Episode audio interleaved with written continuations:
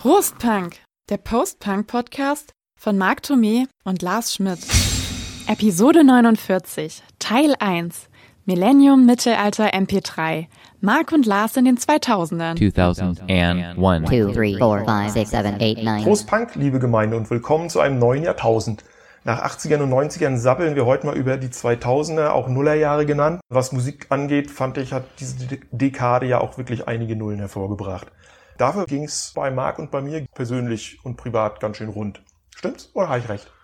Ja, also ne, finde ich schon. Ähm, ich fand das jetzt die vielen Nuller, also ich muss ganz ehrlich sagen, jetzt mal ähm, rein musikalisch gesehen, waren für mich die Nullerjahre das Spannendste seit den 80ern. Was wahrscheinlich aber auch damit zusammenhängt, wir hatten es schon mal, ich hatte es schon mal angedeutet am Ende von unserer 90er-Jahre-Folge, dass die Nullerjahre ja im Prinzip nichts Eigenes hervorgebracht haben, Das aber dass sie auf der anderen Seite sehr, sehr stark, vor allen Dingen in den ersten fünf Jahren 80er fixiert waren. Also man sagte ja, es gab so ein richtiges Post-Punk-Revival, alle möglichen Bands, die sich auf die wirklich geilen Sachen aus den frühen 80ern berufen haben. Und es gab eben auch so ein Synthie-Pop-Revival, aber eben nicht so Larifari mit 80er Scheiß-Pop, sondern es war halt dann wirklich so das, was wir auch gut finden. Und das fand ich persönlich total spannend. Also ich habe mir, glaube ich, in keinem Jahrzehnt so viele Platten gekauft.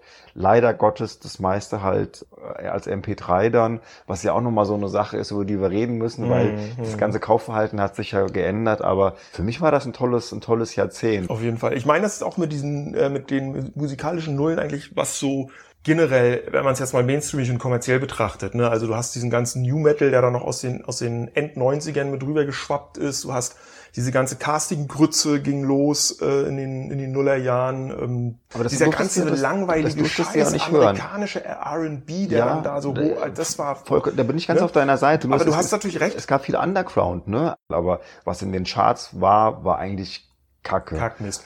So, ich habe Durst und einen trockenen Hals. Ja. Schon jetzt. Ja, wir machen heute wirklich äh, Industriebiergedöns, aber das hat auch einen tieferen Grund, den Lars jetzt erzählen muss. Ich muss das erzählen, gut. Ähm, Ich, also, ich, dir dann, ich mach Löffel danach zurück. noch, Wir ich mach trinken dann- Becks ich, heute. Ich mach danach noch Ja. in einen kleinen zu, zu äh, Klapp. Wir trinken. Becks und das hat mehrere Gründe. Grund eins, wir hatten es noch nicht. Äh, Grund zwei, Becks ist natürlich auch so ein Bier, was es überall in Deutschland gibt, in Kneipen und so weiter, in Supermärkten.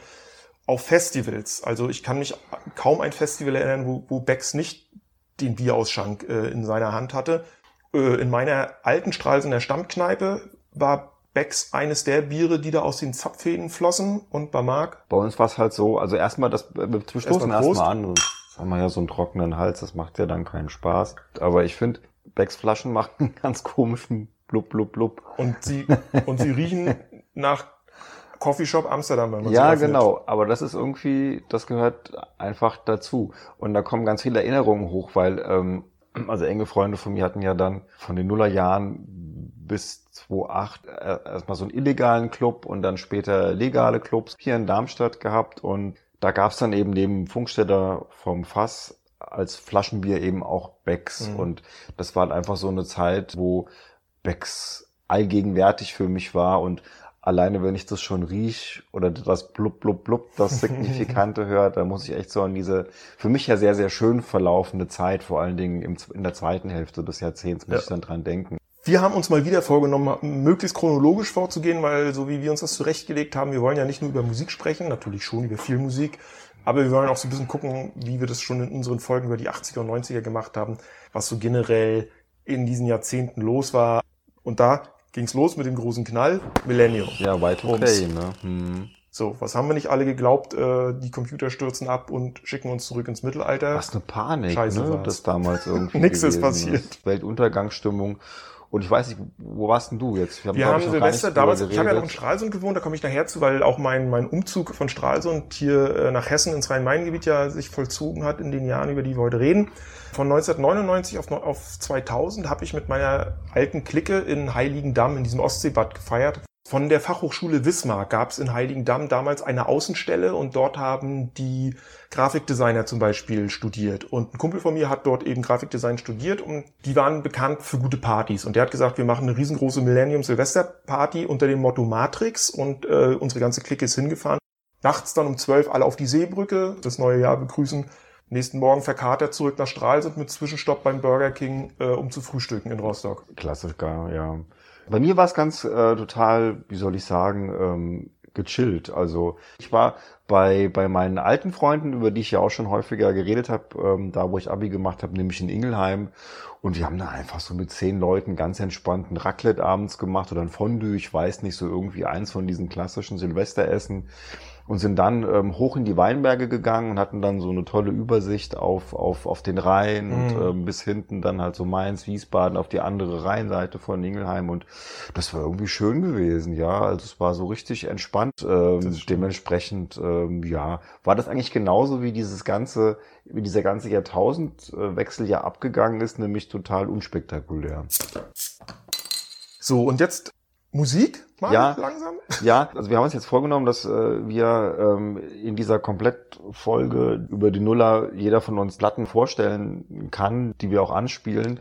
Ich, ich mach mal, mach mal die erste Vorstellung, Hau rein. weil das dockt direkt an an unsere 90er Jahre Folge. Bitte anhören, ist wichtig, weil ich da schon sage, dass eben Ende der 90er, Anfang der Nuller Jahre dieses erste Revival dieser Synthie-Bands kam und das waren dann halt unter anderem so Bands wie eben Sud Woman, die hatte ich beim letzten Mal halt schon ähm, erwähnt gehabt. Und das zweite, was halt eben neben so diesem gefälligen Synthie-Pop, den Sud Woman gemacht haben, am Start war, war eben eine meiner Lieblingsbands, auch heute noch, auch wenn ich die späteren Sachen nicht mehr so gut finde, ist halt Ladytron mit dem Album ähm, 604.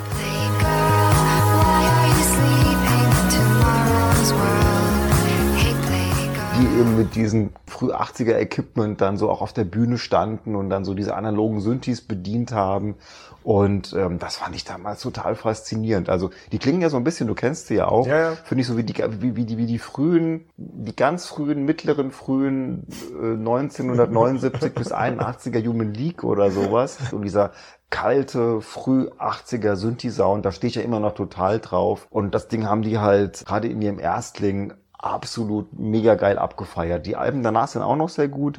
Vor allen Dingen das Light and Magic, das kam danach. Aber das Teil hier von 2001, am 6.2.2001 kam es raus, ist für mich so eins der, der, der, der Favoritenalben äh, der Nuller Jahre. Jetzt bist du. Ja, ich habe von meinen Alben, die ich mir jetzt so rausgesucht habe, äh, zwei, die schon im Jahr 2000 erschienen sind. Und da bleibe ich dann erstmal bei dem, was auch sich auf elektronischen Musikpfaden bewegt. Ich bin bei der norwegischen Band Apoptygma Berserk und ich bin jedes Mal froh, dass ich das fehlerfrei aussprechen Ja, kann. das ist aber gar nicht mal so schwierig, wenn man das mal so einigermaßen ja, ja. einmal hinge... Also, es hat eine ja. schöne äh, Rhythmik, so dieses. Poptygma, ja, man muss Ne? immer so ein bisschen gucken, dass Genau. man so das erste Wort dann einigermaßen rausbringt. Und die haben im Jahr 2000 das Album Welcome to Earth veröffentlicht mit dem Hit Eclipse.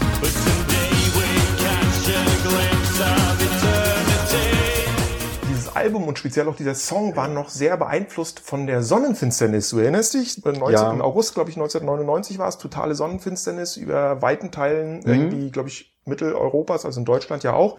Ähm, von diesem Ereignis ähm, ist dieses ganze Album so ein bisschen beeinflusst. Das ist halt ähm, eine Musik, die ich damals auch viel gehört habe, so stilistisch, weil Apoptygma Berserk kam eigentlich so aus dem IBM, waren so sehr IBM beeinflusst von den Bands, über die wir auch schon gesprochen haben, so Skinny Puppy, Frontline Assembly, haben dann aber auch viele Einflüsse aus dem Synthie-Pop übernommen.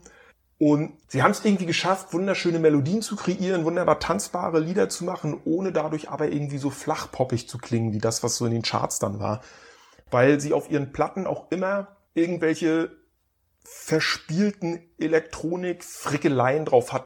Und die andere, ähm, Leute, die uns hier regelmäßig hören, wissen ja ähm, um meine Gothic-Vergangenheit und da bin ich bei der finnischen Band The 69 Eyes, die mit Blessed Bee ein Album rausgebracht haben in dem Jahr. Mit diesem Album haben sie für mich im Prinzip so das letzte gute klassische Gothic Rock Album äh, wirklich abgeliefert. Ich habe es mir angehört. Äh, ich muss auch sagen, das klingt schon noch so nach 80s äh, Ja. Gothic Rock at its best, ja, sozusagen Ja, ja, ja, auch. genau. Also die haben das mit mit den Sisters und äh, den Fields und und Mission und sowas, aber auch sowas von aufgesaugt ne, Mhm. und bringen das eigentlich auch gut rüber. Ja, auf jeden Fall. Mein Anspieltipp Gothic Girl. Just like a gothic Und das ist natürlich auch eine Nummer, ähm, die schlug natürlich auch ein wie eine Bombe. Die Nachfolgeralben, sie haben sich dann so ein bisschen in so eine Richtung, die sie dann auch, glaube ich, selber Gotham Roll äh, bezeichnet haben, entwickelt. Also nicht mehr ganz so düster, nicht mehr ganz so klassisch Gothic, mehr so ein bisschen rockiger, rock'n'rolliger. Also die kann man sich auch gut anhören. Und, und so ähnlich wie Apoptygma Berserk, äh, über die ich ja gerade gesprochen habe, ist noch ein anderes Album, was ich in der Zeit entdeckt habe, was ich immer noch gerne höre, äh, auch aus Skandinavien, schwedische Band Covenant. Finde ich auch gut. Ähm, Northern Light heißt das Album ähm, mit dem Hit Call the Ships to Port.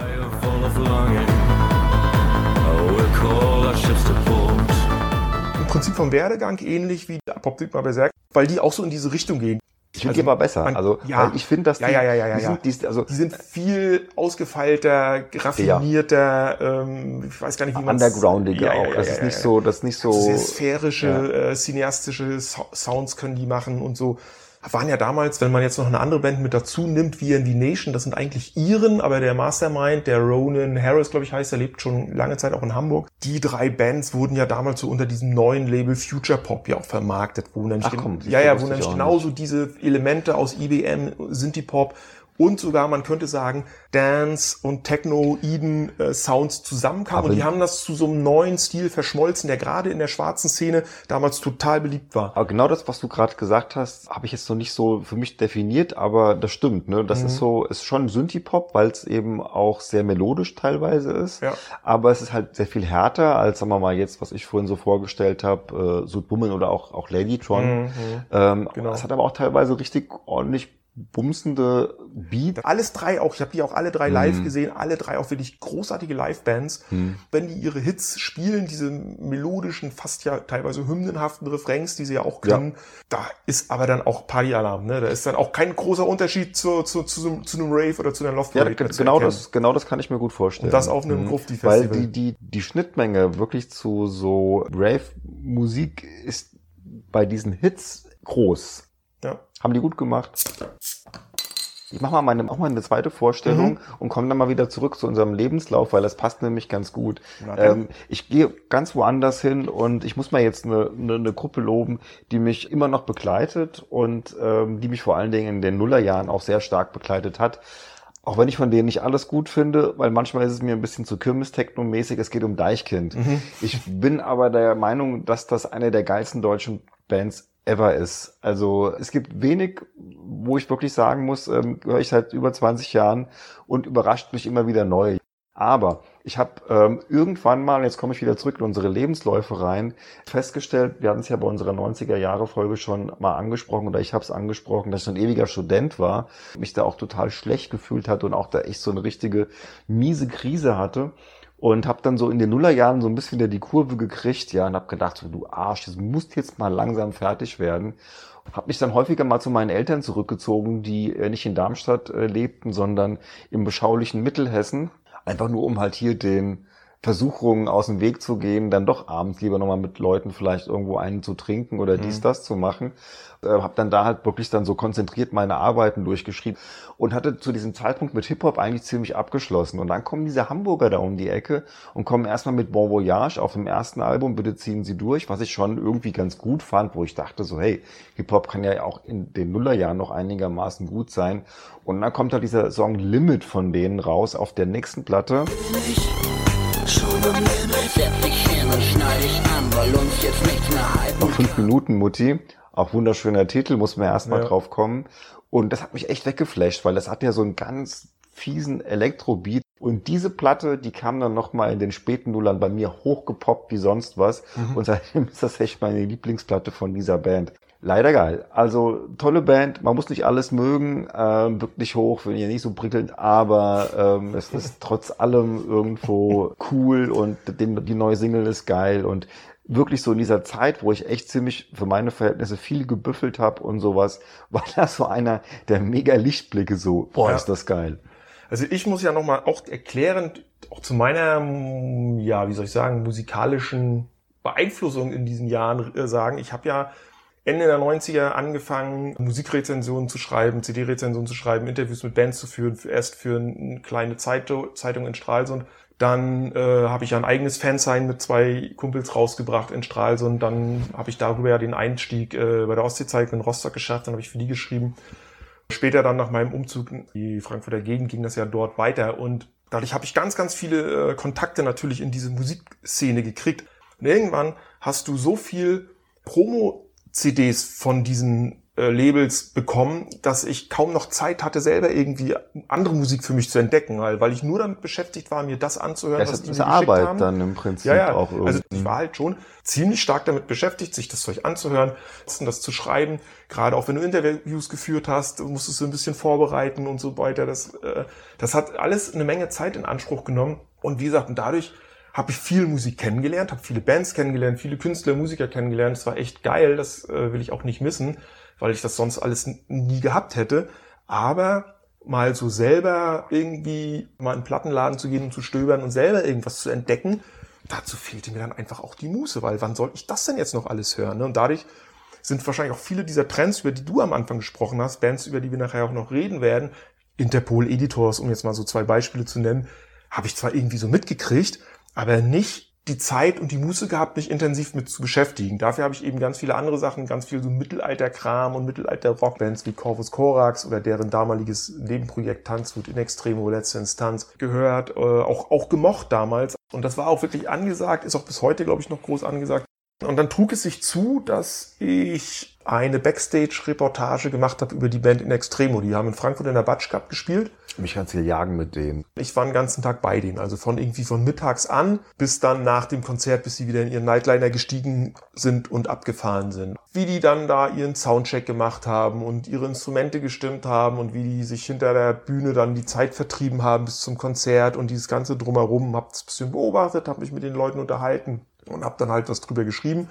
Offensichtlich haben mich die Jungs dabei so sehr in ihr Herz geschlossen, ähm, dass sie mich danach immer eingeladen haben zu ihren Konzerten, wenn sie hier in der Gegend waren. Man hat ein bisschen geschnackt mit denen, mit denen ein bisschen was getrunken und so und wirklich ganz tolle Jungs. Ich habe zu dem Bassisten äh, Kai, heißt der Kai Luther, äh, mit dem stehe ich heute noch locker in Kontakt. Der hat ja vor ein paar Jahren auch ein Buch geschrieben über die Zeit in der DDR. Der hat ja zu Ostzeiten in einer subversiven Bluesband namens Freigang gespielt, die mehr verboten äh, als erlaubt war. Und äh, über diese Zeit hat er so einen fiktiven Hm, cool. Roman geschrieben. Blues Sommer heißt der, ähm, kann ich nur jedem empfehlen, auch wenn es per se musikalisch eher um Blues geht. Und dann kam nämlich auch dieser Kai dann irgendwann 2003 auf mich zu und sagte, ja, äh, äh, wir wollen hier eine Bandbiografie rausbringen, ein großes Buch, auch mit vielen Fotos, so. Deine Reportage da, die hat uns allen so gut gefallen, die würden wir gerne da drin veröffentlichen. Und jetzt brauche ich aber dein Okay natürlich wegen Rechte und Pipapo. Und da habe ich mir natürlich total geehrt gefühlt und, und, und habe denen äh, die, die Erlaubnis erteilt, äh, meinen Artikel, der in diesem Stadtmagazin Fritz dann übrigens äh, veröffentlicht war, zu, äh, auch für ihr Buch zu nehmen. Und das heißt Spielmanns Fluch, heißt das Buch, ist 2003 dann erschienen. Hab natürlich auch ein Exemplar dann geschenkt bekommen, was bei mir zu Hause steht. Ja, die Geschichte wollte ich noch erzählen. Heute bin ich raus aus dem Thema. Diese Trötenphase, die, da habe ich mit durch. Ne? Aber das ist interessant, wenn du das jetzt gerade erzählt hast. Ich meine, du hast jetzt ja auch noch mal ein bisschen was vom Lebenslauf da irgendwie kundgetan, dass du da halt sehr viel auch praktisch im Musikbusiness oder im Musikjournalismus auch gearbeitet hast.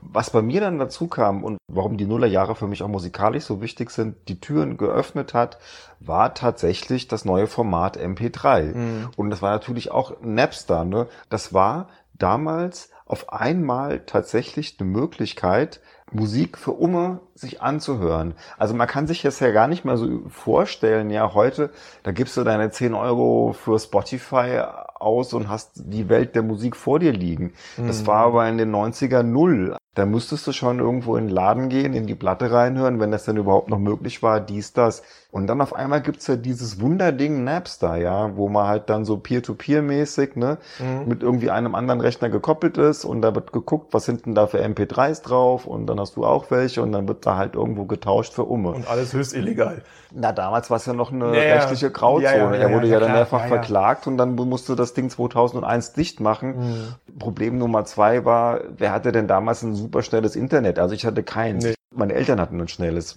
Und das heißt, wenn ich bei meinen Eltern war, habe ich mich dann irgendwann um elf verabschiedet und Mhm. habe dann noch bis um drei Uhr bei meinem Vater am Rechner gesessen und habe gesaugt, was irgendwie möglich war. Und auf einmal war ich da wieder drin. Und dann habe ich halt festgestellt, dass die Musik, die gerade angesagt ist, tatsächlich korrespondiert mit der Musik, mit der ich aufgewachsen bin.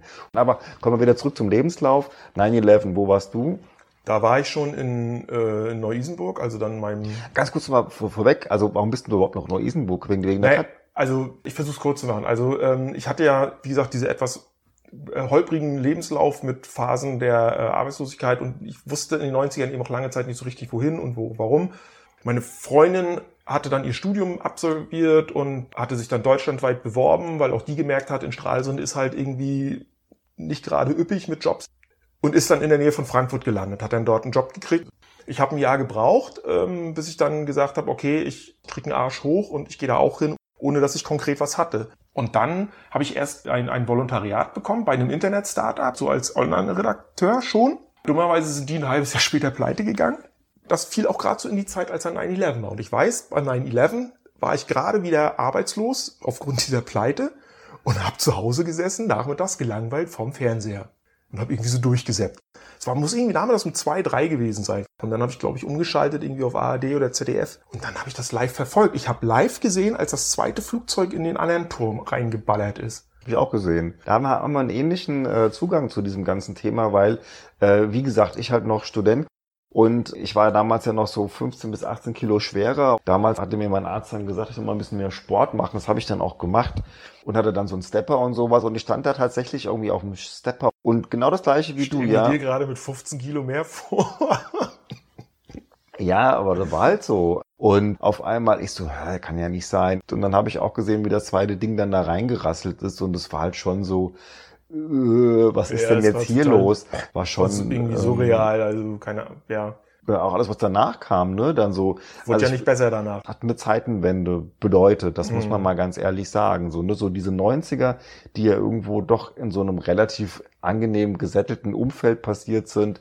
Annäherung Ost-West, dies, das, Kapitalismus hat gewonnen und auf einmal passiert sowas und auf einmal hast du halt eine neue Bedrohung und auf einmal äh, sieht die ganze Welt anders aus. Also es war schon, fand ich so von der ganzen Art und Weise, was es auch mit deinem Kopf angestellt hat, schon ziemlich ähm, einschneidend. Und wie gesagt, was zur Folge dann ja hatte, der, der, der Krieg in Afghanistan und, und im Irak, Irak. und Irak dann auch unter Vortäuschung falscher Tatsachen, ne? Der Iran Richtig. hat Atomwaffen, haha. Klar, es war Saddam Hussein äh, ein Diktator, der, der Kriege angezettelt hatte und über Leichen gegangen ist, aber er hatte nun mal keine Atomwaffen.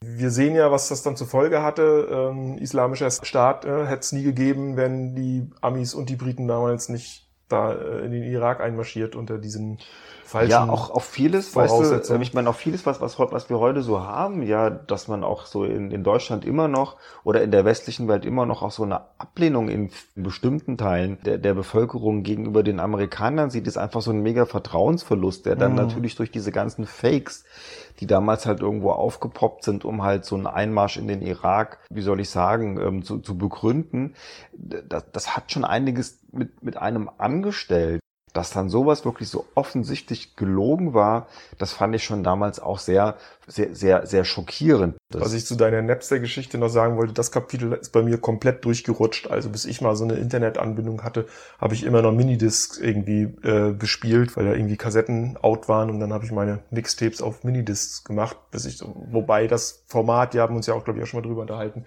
dann ja erst von den plötzlich preiswerten CD-Brennern und dann ja eben vom äh, Internet überholt also wurden. sau interessant.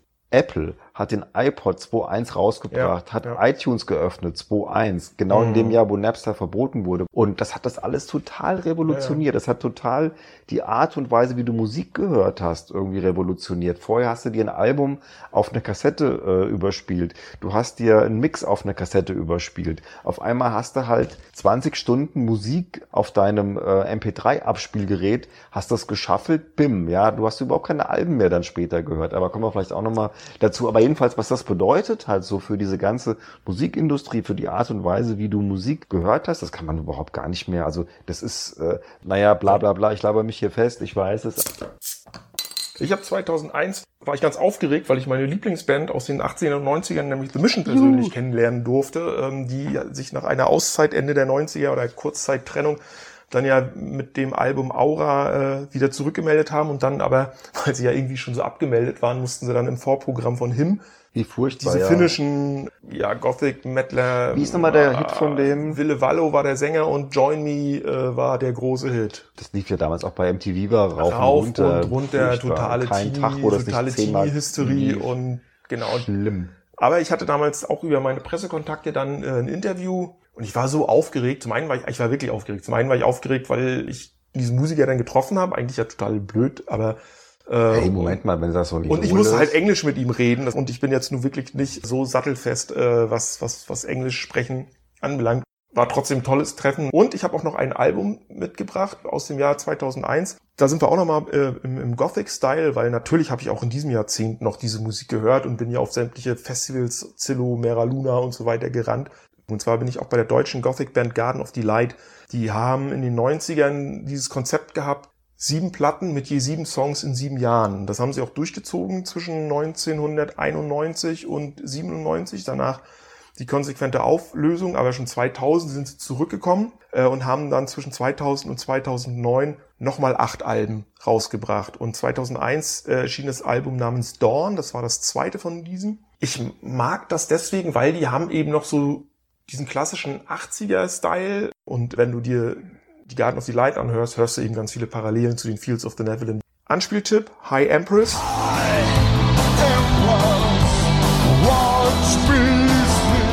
Ja, und noch eins zum Mittelalter. Also wie gesagt, Tröten bin ich ja irgendwie mit durch, aber es gibt trotzdem noch eine Band aus diesem Kontext, die ich nach wie vor liebe und gerne höre. Die heißen Kantal. Ich hatte die mal in unserer Weihnachtsfolge mal kurz erwähnt. Die machen so elektronische Musik, aber eben mit mittelalterlichen äh, Elementen auch. Also der Typ, Michael Popp heißt er, der spielt alles an mittelalterlichen und alten Instrumenten, was Saiten hat. Also ich glaube, der kann nur Blasinstrumente, kann er nicht, sonst spielt er alles. Die Sängerin Syra, die hat auch eine ganz tolle Stimme und beide sind ausgebildete Musiker. Die haben nämlich diese alte mittelalterliche Musik studiert und auch diese Sprachen. Die singen dann auch in diesen ganzen Ja, das ist schon mal erzählt. So. Althochdeutsch, Altprovenzalisch, Mittelhochdeutsch, schlag mich tot. Wie, wie krass äh, Und- recherchiert das im Prinzip Ja, auch ist und wie, wie, wie echt das dann auch dadurch halt wirkt. Ich habe Mhm. auch den Michael Popp mehrmals auch zu Interviews getroffen und habe ihn dann auch immer mal gerne mit dieser anderen, mit dieser In Extremo Corvus Corax Schiene konfrontiert und er sagt natürlich seinen Respekt vor diesen Musikern und was die machen, gar keine Frage, aber er sagte, äh, wenn wir jetzt doch im Mittelalter lebten, dann wären das die Bands, die würden vor dem gemeinen Volk auf den Marktplatz spielen, während wir diejenigen wären, die bei Hofe vor, vorm, vorm König auftreten dürften. Das ist ja mal ein schöner Diss. so richtig schön durch die Blume weggedisst, ne? So. Aber wie gesagt, ähm, wer das mag, äh, die haben ursprünglich mal entstanden äh, aus seinen Lakaien Ernst Horn, der Ich hatte weiß, das ja hm. ursprünglich gehabt und der ist dann ausgestiegen und dann hat der Michael Popp das übernommen und das Kantal-Album 3, die sind alle nur der Einfachheit halber mit römischen Ziffern bezeichnet. Das Album Nummer 3 ist 2003 erschienen im Untertitel Geschichten von Tristan und Isolde. Also das zieht sich da so als Hm. Schwerpunkt durch das Album und ein wunderschönes Lied, bei dem ich heute noch dahin schmelzen kann, ist ein französisches Entre moi en mon ami. Entre moi et mon ami, et une. Und damit ist das Mittelalter abgeschlossen. Na, das ist doch schon mal super. Wir sollten vielleicht zurückkommen auf unsere Lebensgeschichten. Mhm. Ich ähm, habe noch dem Tsunami im Pazifik. Den ich übrigens auch live vom Fernsehen miterlebt habe. Also- Weihnachten bei meiner Mutter in Stralsund. Bei uns war das total gruselig, weil ich habe ja einen guten Kumpel, der ist Tauchlehrer und dessen äh, Firma hatte auf den Malediven eine Tauchbasis. Mhm. Und Malediven waren ja mitten von diesem Tsunami auch betroffen. Und das war wirklich hart, weil du konntest sie nicht mehr erreichen. Und wir hatten echt Angst um den. Also du siehst es ja dann auch so im Fernsehen, das war Weihnachten, mein Bruder und ich waren bei meinen Eltern gewesen. Und dann auf einmal kriegst du das mit und dann kriegst du mit, dass die Malediven da so mittendrin sind. Und das war schon so ein Schock, ja, wenn du da halt jemanden sitzen hast, den du echt magst. Und das war schon irgendwo so ein Bibbern, ja, dass du denkst so, mein Gott, ey, hoffentlich haben die das alle überlebt da. Es war jetzt wirklich kein Spaß oder so, Mhm. sondern das war ja, ging ja wirklich ja, also ich weiß nicht, wie viele Leute gestorben sind. Ich habe mir jetzt die Statistiken nicht mehr. das? Und ähm, dann irgendwann meldet er sich dann so und ähm, ich meine, das war halt schon auch hart für die, also weil diese komplette Insel wurde einfach von diesem Tsunami so wutt, einmal irgendwie mitgenommen. Ja, er hatte sich, glaube ich, auf ein Dach geflüchtet und saß dann da, halt, hat gewartet, bis das alles wieder so ein bisschen dann runtergeht und sagte, er hat sowas noch nicht gesehen, ja, dass da so eine Wasserwand irgendwo auf dich zukommt und man hat das gar nicht so realisiert erstmal. Du denkst so, okay, was soll das denn jetzt so? Und dann irgendwann merkst du so nach und nach Gefahr, Gefahr, Gefahr und dann bringst du dich in Sicherheit. Naja, und ähm, danach haben sie halt dann auch diese Tauchbasis da auf dieser Insel verloren, weil die musste ja komplett aufgebaut werden. Aber Ja. schon krass. Okay, Also, du wolltest jetzt nochmal Musik? vielleicht ja. noch ganz kurz. Post-Punk Äh, Revival hattest du ja, angesprochen. genau. Lebensweg vielleicht nochmal so bis 2.5. Ich habe meinen Uni-Abschluss endlich hingekriegt. Yes. Yeah. Also dann nebenbei auch schon mal eine Anstellung gehabt, so nebenbei auch freiberuflich. Äh, mein zweites Großstandbein ist ja Fußball und Sport und äh, Berichterstattung darüber, bis ich dann eben bei euch dann angefangen Ja, habe. bei euch ist gut. Es hört sich an, als würdest du bei mir, hättest du bei mir angefangen. Nee, also bei, bei unserem gemeinsamen Bei unserem Arbeitgeber. gemeinsamen. Arbeitgeber. Musikalisch, wie gesagt, bin ich halt so mitten reingerutscht in dieses äh, Post-Punk-Revival, wo du dann halt gemerkt hast, so ist das geil. Ja, die Musik klingt ja irgendwo ähnlich wie das, was du früher mal gehört hast, aber natürlich auch mit neuen Elementen. Bands, die mich damals beeindruckt haben, ich mache das jetzt mal hier im Schnelldurchlauf, The Faint, amerikanische Band, die ähm, so ein bisschen steht für diesen Dance-Punk, der damals irgendwie so am, am Start war. Also nehme alte analoge Synthes und mixe das mit so einem Post-Punk New Wave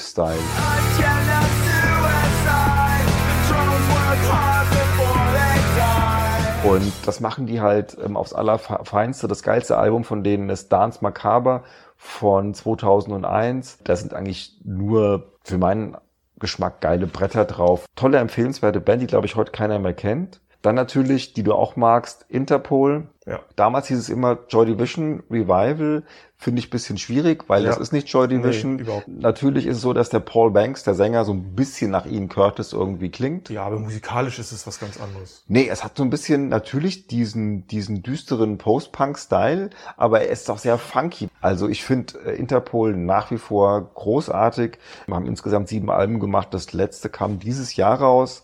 Ich finde ja tatsächlich das, ähm, das zweite, das Antics, ähm, das würde ich jetzt hier auch empfehlen, mit meinem absoluten Lieblingshit der Band, nämlich Slow Hand.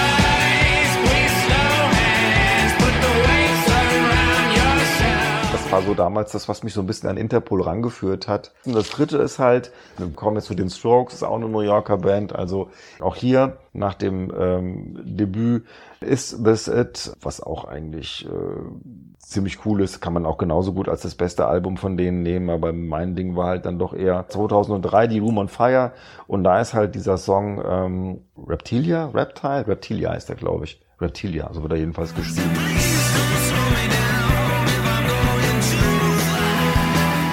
Gegenüber der Is This It ist die zweite Strokes ein bisschen ausgefeilter, finde ich. Und ähm, aber ist egal, die ersten drei Album, Alben der Strokes sind einfach super und die verkörpern halt eher so ein bisschen so ein ähm, CBGB-Style, finde ich. Ne? Die klingen eher so wie New York 76. Drei Bands, die mir halt so gezeigt haben, dass diese Musik, die irgendwie so 76 bis 83 in der Welt irgendwie so gerade underground-mäßig angesagt war, irgendwie immer noch die Bands beeinflusst und das fand ich irgendwie super.